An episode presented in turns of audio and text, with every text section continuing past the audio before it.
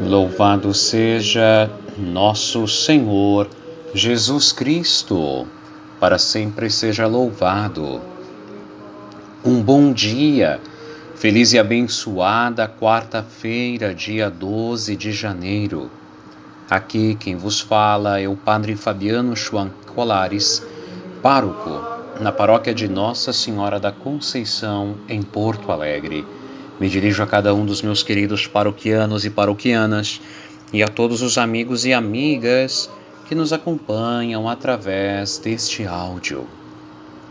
Gostaria de te oferecer uma palavra de fé, de paz, de esperança e te convido para iniciarmos o nosso dia com o nosso Deus. Em nome do Pai e do Filho e do Espírito Santo. Amém.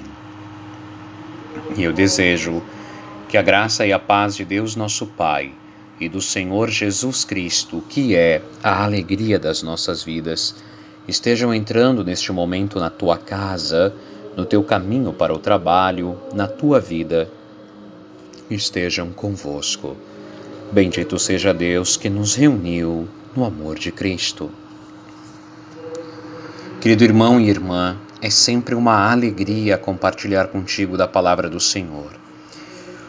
Te convido para ouvirmos o Evangelho que hoje é de São Marcos, capítulo 1, versículos 29 a 39. Que o Senhor esteja convosco. Ele está no meio de nós. Proclamação do Evangelho, da boa notícia de nosso Senhor Jesus o Cristo, segundo Marcos. Glória a vós, Senhor. Naquele tempo, Jesus saiu da sinagoga e foi com Tiago e João para a casa de Simão e André. A sogra de Simão estava de cama, com febre, e eles logo contaram a Jesus. E ele se aproximou, segurou a sua mão e ajudou-a a, a levantar-se. Então a febre desapareceu e ela começou a servi-los.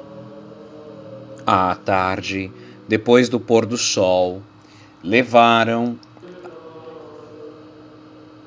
a Jesus todos os doentes e os possuídos pelo demônio. A cidade inteira se reuniu em frente da casa. Jesus curou muitas pessoas de diversas doenças e expulsou muitos demônios e não deixava que os demônios falassem, pois sabiam quem ele era. De madrugada, quando ainda estava escuro, Jesus se levantou e foi rezar num lugar deserto. Simão e seus companheiros foram à procura de Jesus. Quando o encontraram, disseram: Todos estão te procurando. Jesus respondeu: Vamos a outros lugares, às aldeias da redondeza devo pregar também ali, pois foi para isso que eu vim. E andava por toda a Galiléia, pregando em suas sinagogas e expulsando os demônios. Palavra da salvação. Glória a vós, Senhor. Querido irmão e irmã, Jesus está iniciando o seu ministério público, sua vida pública está em Cafarnaum. Ontem ouvimos falar de Cafarnaum. Hoje ouvimos que Jesus sai da sinagoga de Cafarnaum e vai à casa de Simão e André. E nós temos até hoje os resquícios arqueológicos da sinagoga de Cafarnaum e da casa de Simão Pedro.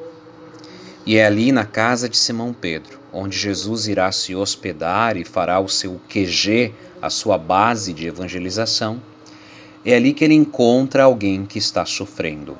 A sogra de Pedro está com febre. Então, quando Jesus chega em casa, contam a ele. Provavelmente ela estivesse no quarto, no outro pavimento. É interessante que Jesus vai até ela. Jesus poderia ter ficado na sua, como nós dizemos, mas não ele quis ir vê-la. E diz o Evangelho que mais do que vê-la, ele tocou nela. É, para a nossa cultura brasileira, nós que somos muito afetuosos, tocar, abraçar é algo muito natural. Mas para o povo na Terra Santa, naquele tempo de Cristo, o toque era algo reservado. Não se tocava as pessoas, é, os cumprimentos eram diferentes. Dizer que Jesus segurou a mão dela significa que Jesus quis ser íntimo a ela e ao mesmo tempo quis que ela fosse íntima dele. Tocar e segurar a mão significava dizer que Jesus é um mestre, Jesus é um profeta, Jesus é um pastor, Jesus é o Filho de Deus, Jesus é próximo, ele quer ser próximo. Segurar a mão significa dizer: Eu estou contigo, eu compartilho da tua dor. E diz que imediatamente ele a levantou e ela estava curada. E aí vem a atitude de quem recebe uma graça e um milagre do Senhor e reconhece. Essa atitude é a gratidão. Gratidão. A sogra de Pedro pôs-se a servi-los, a preparar o jantar, a organizar um lanche, enfim, ficou boa, já se pôs a serviço, porque entendeu que o Senhor quis curá-la, que o Senhor preocupou-se com ela que o Senhor ocupou-se com ela, que o Senhor derramou sua graça sobre ela. Então também ela quer retribuir ao Senhor cuidando dele. Olha que gesto bonito. E é assim que nós entendemos como que os nossos santos, os homens e as mulheres de Deus, foram capazes de empreender tantas obras, histórias incríveis que nós ouvimos. Todo, todas as ações deles eram uma tentativa de retribuir ao Senhor por terem tomado consciência do imenso amor que o Senhor tinha para com eles. Olha que belo, que bonito. Jesus é um mestre que se preocupa com aqueles que estão doentes. Da outra parte, e aí vem o segundo ponto do evangelho de hoje, Jesus também compreende a falta de fé daqueles que se aproximam dele. Dizer que levaram ao pôr do sol os doentes para que Jesus os tocasse ou rezasse sobre eles é dizer que no fundo, no fundo, as pessoas não tinham certeza se Jesus poderia curar os seus. Naquele tempo, naquela situação, ter um parente com uma doença e uma doença permanente, como por exemplo uma deficiência, uma necessidade especial, era considerado uma maldição. E as pessoas caíam na boca do povo quando acontecia isso, nascer alguém com uma necessidade especial. Então as pessoas escondiam os seus que tinham, uma, tinham essa necessidade ou essa deficiência e nunca os traziam à rua para não serem faladas. Olha como é que coisa triste. E essa pessoa era obrigada a viver numa cama ou recluso numa peça da casa. Era um grande sofrimento. Não tinha vida social. Então dizer que levaram essas pessoas enfermas até Jesus de noite significa dizer: olha, vamos levar quando estiver escuro, porque assim os nossos vizinhos não vão ver-nos. E se porventura Jesus não curar o nosso filho, a nossa filha, nosso pai, nosso irmão, se porventura ele não curar, nós voltamos para casa escondidos, ninguém vai ter visto a gente sair, ninguém vai ter visto essa pessoa da minha família que está doente. Olha que forte isso. E Jesus, sabendo desta falta de fé deles, que vão, mas não acreditam 100% que Jesus vai curar. Então vão de noite para não chamar atenção. Só que diz a Escritura hoje que praticamente toda a cidade se reuniu ali. Então não quiseram fazer de maneira oficial, mas sim de maneira extraoficial. E Jesus, sabendo desta fraqueza de coração, ele poderia ter agido de outra maneira. Poderia ter dito: Olha, querem ser curados? Tragam amanhã, à luz do dia. Nada de fazer as ações escondidas. Mas não. O Senhor os acolhe, os recebe na sua falta de fé, os cura, os liberta, os, exorciza, os, lhes dá vida nova. E aceita ou acredita essa limitação que eles têm. Então, olha que belo. Deus conhece o nosso coração. O Senhor nos conhece e ainda assim ele continua acreditando em nós. Ele sabe das nossas falhas, sabe da nossa não total confiança, da nossa não total, nosso não total abandono, mas ainda assim ele quer o nosso bem. E acredita que nos ajudando, nos abençoando, nós passemos a crer, a confiar nele. Terceiro, Jesus, depois de uma noite, de um dia de pregação, de uma noite de atendimentos, não vai dormir, mas de madrugada sai para uma região deserta, sobe um monte e se põe a rezar. Porque sim, quanto mais, mais nós trabalhamos, mais nós nos envolvemos, mais nós precisamos rezar, porque é a oração o nosso combustível. Isso me faz lembrar o Papa João Paulo II, que logo que tinha ficado arcebispo, diz que os trabalhos e as atividades aumentaram tanto e ele ia para a capela da Cúria da, da, da sua diocese, na Cracóvia, para escrever as cartas, tomar as decisões, ler o que precisava ser lido. E aí ele conseguia paz e inspiração. E lá pelas tantas, então, ele carregou a sua escrivaninha para dentro da capela da Cúria e da de dentro do, da, da capela, diante do sacrário, ali ele despachava, ele trabalhava, ele analisava. Claro, é verdade. Quanto mais nós trabalhamos para o Senhor, mais necessidade temos de rezar, de estar com Deus, porque Ele é o sol que nos ilumina, Ele é o nosso combustível, o nosso oxigênio.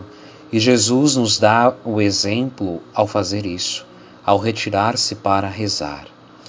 E no outro dia tem a liberdade e a força necessárias para ir para outro lugar, Jesus não queria viver de fama, Jesus queria fazer o bem e anunciar o reino dos céus.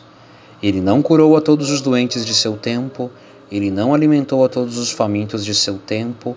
Cada vez que ele assim agiu, que ele fez uma boa ação, que ele reverteu o quadro de vida de alguém, é para, era para mostrar, para revelar quem ele era, o Filho de Deus, aquele que domina a natureza, aquele que é o autor da vida, aquele que pode tudo. Querido irmão e irmã, diante do Evangelho de hoje, nós pedimos, primeiro agradecemos ao Senhor por Ele ser um Deus próximo de nós, por Ele se preocupar conosco. E segundo, pedimos, Senhor, segura a nossa mão, como fizeste com a sogra de Pedro. Senhor, ouve as angústias do nosso coração. Senhor, ensina-me a ir ao teu encontro não na calada da noite, mas durante o dia, ou seja, a estar com o Senhor, a não ter vergonha da minha fé. E Senhor, ensina-me a me retirar para rezar, para encontrar no Senhor luz para as atividades da minha vida. E Senhor, dá-me coragem para tomar as decisões que às vezes farão com que eu mude o rumo da minha vida, o meu local de trabalho, as minhas relações de amigos, é, alguns hábitos, enfim. Senhor, ajuda-me a orientar a minha vida a partir de vós e para vós. Na primeira leitura de hoje, que nós não podemos ler, é, nós ouvimos a vocação de Samuel. E é bonito quando o jovem Samuel diz: Deus fala, não é? Samuel, Samuel.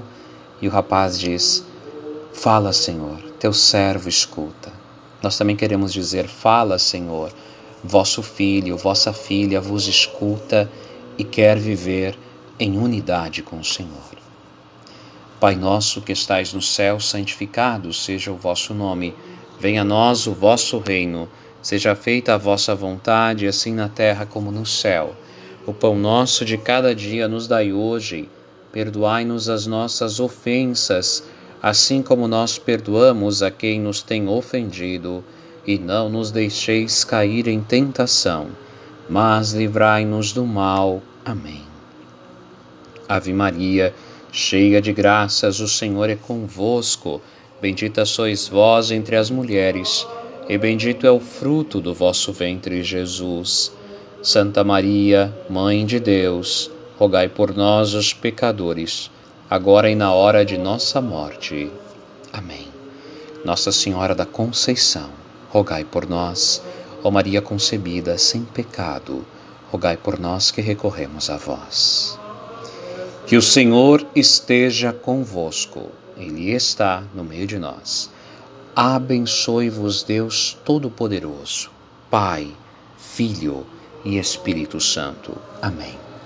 Te desejo um dia abençoado na presença do Senhor e te envio um grande abraço.